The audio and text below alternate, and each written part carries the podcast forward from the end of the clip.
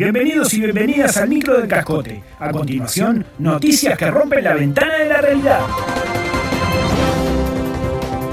Distinguen al 185 como único ómnibus del mundo que pasa mil veces cuando no lo precisás y nunca pasa cuando te lo tenés que tomar.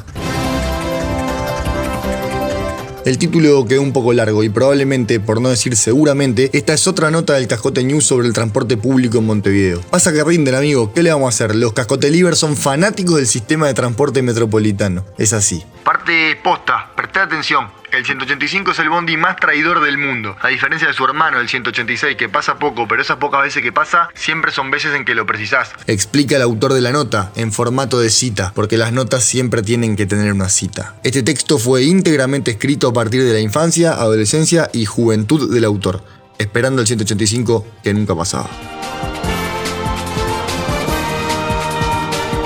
Montevideanos comienzan a instalar protecciones antigalino en sus edificios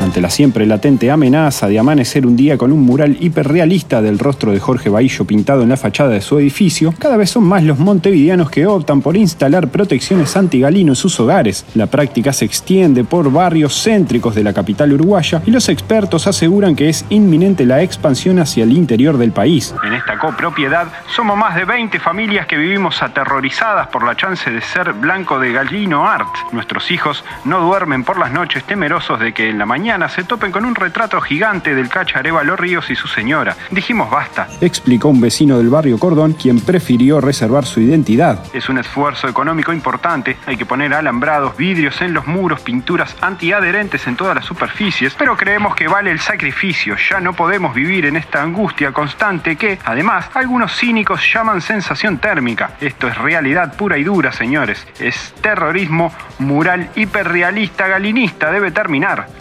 concluyó el hombre visiblemente afectado.